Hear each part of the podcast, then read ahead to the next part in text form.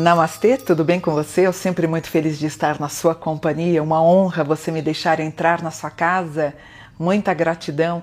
Eu sempre peço a inscrição. Se inscreve no meu canal. O canal tem crescido porque você está me ajudando a crescer. Conseguimos agora 400 mil inscritos e estamos indo rumo aos 500 mil inscritos. Eu deixo aqui meu minha gratidão.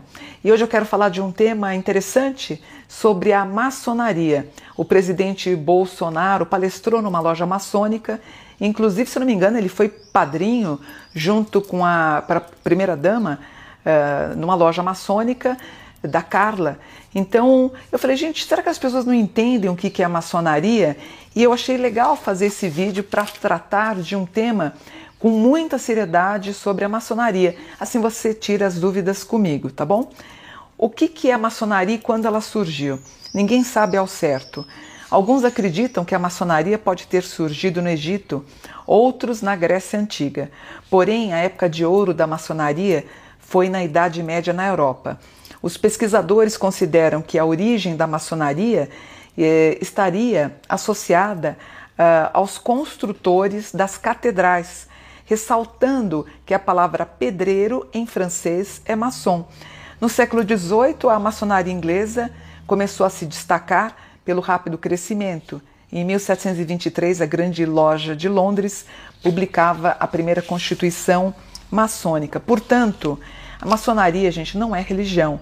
Ela é uma instituição filosófica, filantrópica, universal, educacional, progressista formado por pessoas com credos diferentes, nacionalidades diferentes, cuja finalidade é transformar o mundo em um lugar melhor. Eu sempre digo que a maçonaria é a casa do saber. Lá você vai se reunir para trocar ideias sobre vários assuntos, ou seja, então, desde a Idade Média, os seres mais pensantes, vamos dizer assim, aqueles que tinham condição de frequentar uma boa universidade, eles iam para a loja para trocar ideias. Então, eu digo que a maçonaria é a casa do saber.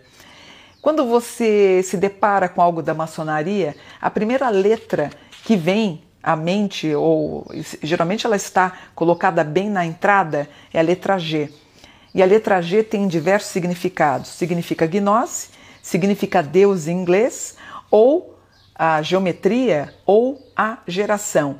Ela é a sétima letra hebraica que indica a glória ou o grande arquiteto que é Deus.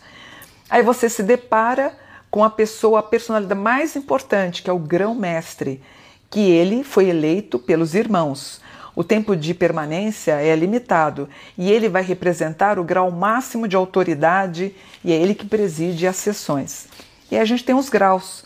Os três primeiros graus são obrigatórios, chamados de aprendiz, companheiro e mestre. O escocês tem 33 graus, o de York tem 13 e o rito moderno tem 7. Lembra que eu falei para vocês sobre loja maçônica? Portanto, a loja necessariamente ele não é um lugar físico, mas o que, que simboliza? A própria organização, onde os maçons eles se reúnem para trabalhar e evoluir através dos graus. Então, cada loja ela é formada pelo venerável mestre, um primeiro vigilante, segundo vigilante, orador, secretário, mestre de cerimônias, tesoureiro e guarda do templo. É, o mais importante para entender sobre a maçonaria tem uma lenda de Irão ou Hirão. É um grande artífice, ele foi contratado pelo rei Salomão para edificar o templo de Jerusalém, porque ele era dotado de um grande talento.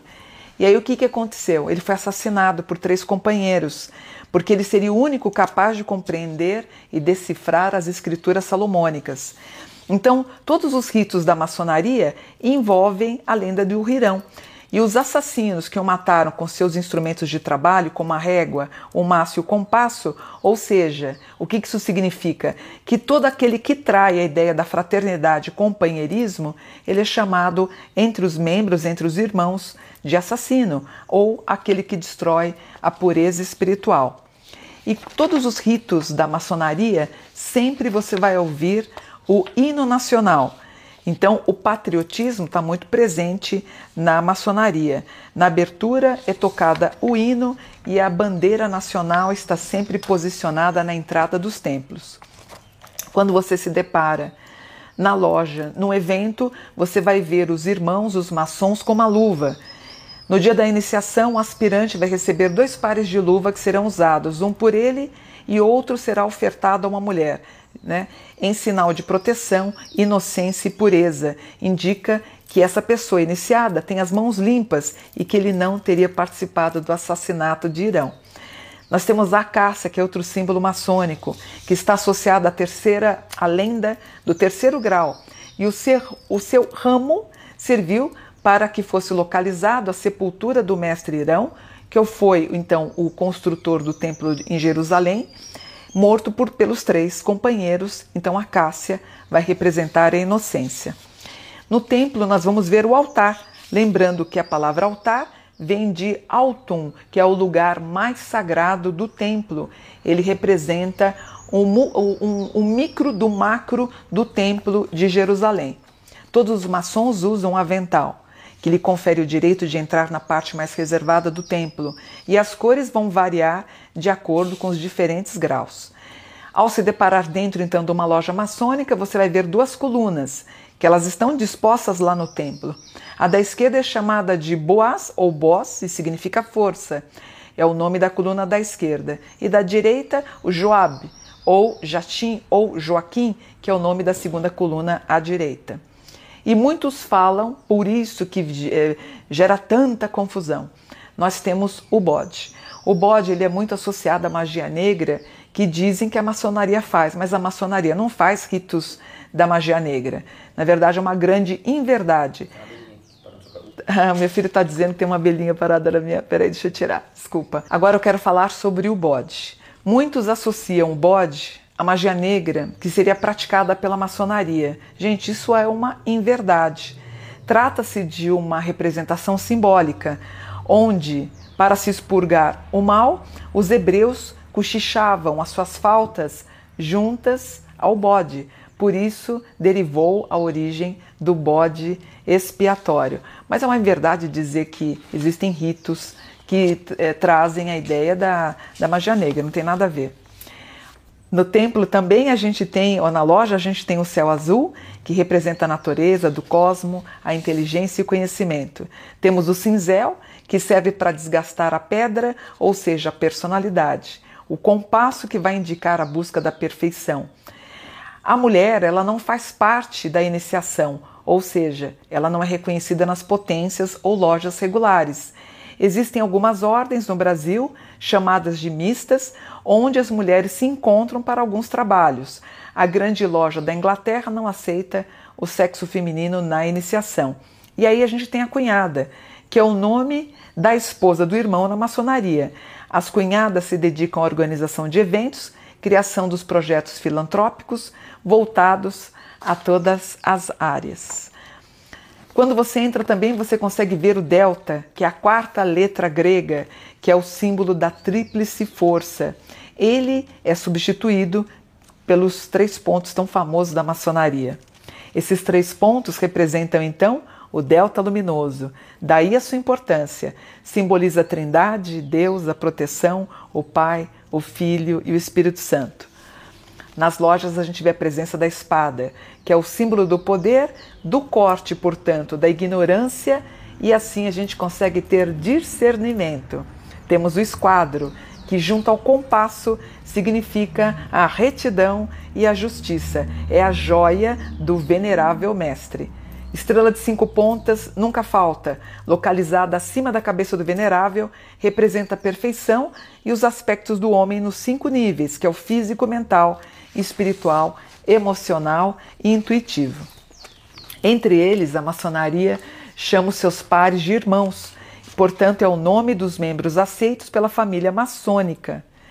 Vemos também o olho que tudo vê, que é o verbo criador ou Deus. Ele está inserido dentro do delta luminoso. Inclusive, na nota de um dólar, a gente vê esse olho que tudo vê. Aí nós temos as senhas, né? Existem, portanto, toques, sinais e os gestos característicos para que os irmãos se reconheçam. O silêncio. A grande fórmula de Hermes, que é considerado o pai da magia e da alquimia, consiste em compreender, conhecer, admirar e amar. A fórmula dos alquimistas e dos maçons se, eh, se resume em saber, ousar, poder e calar. Então você vai ter sempre o silêncio dentro das lojas maçônicas. A loja maçônica, portanto, é uma sociedade secreta e, como tal associação hermética, ela recebe seus adeptos depois de uma minuciosa seleção de escolha com o convite de um membro avançado. É, todo mundo sabe onde as lojas estão localizadas, né? Mas ela é, sim, uma loja, eu vou dizer, reservada, né? Ela tem o intuito de deixar algo no intuito, no intuito de reserva. Temos o termo usado também chamado viúva, o termo que designa a maçonaria é a viúva ou os filhos da viúva. O próprio Irão era filho de uma viúva. E entrando na loja, você vai ver o piso na forma de xadrez. No templo maçônico, o formato do piso ele assinala o caráter de confrontação entre duas polaridades cósmicas e o nosso aspecto dual da vida, o branco e o preto, a luz e as trevas, o dia e a noite, o bem e o mal. Também você vai ver no templo, na loja, o zodíaco, representado pelos doze signos, além dos seus elementos, que é a terra, fogo, ar e água, e dos planetas conhecidos no mundo antigo, como Marte, Vênus, Mercúrio, Júpiter, Saturno, Sol e Lua. E quais são os requisitos para aceitação numa loja maçônica? Primeiro é uma indicação, porém não se veta um pedido direto. Outro é trabalhar para se sustentar. Outra coisa que eles pedem é ter rendimentos para contribuir com as despesas sem prejudicar tua família, ser maior de idade, frequentar a loja uma vez por semana. Né? E quando eles não frequentam, eles dizem que eles estão adormecidos. Ser casado e ter moral, dignidade e todas as qualidades de uma pessoa boa, de uma pessoa que quer ter na maçonaria a casa do saber. Gostaram de saber sobre o tema? Eu acho que é relevante em tempos de trevas, em tempo de pouco conhecimento, é importante que a gente traga à tona o que é a maçonaria. Então você imagina os homens mais inteligentes da Europa se reunindo na loja ou no templo e contestando, inclusive, até mesmo a Igreja Católica, né? Porque alguns, o próprio Papa, bispos, cardeais, eles se intitulavam os donos da razão. E eis que entra a maçonaria e começa a contestar esse poder, não só a mérito religioso, mas no sentido geral e amplo do que tem que se falar, conversar, trocar uma ideia. Então, gente, a maçonaria é a casa do saber. Se vocês gostaram de saber, deixe um, um, like aqui que eu vou ficar muito feliz, tá bom? Deixe seu comentário também. Vou ficando por aqui. Namastê, gratidão por um dia de luz.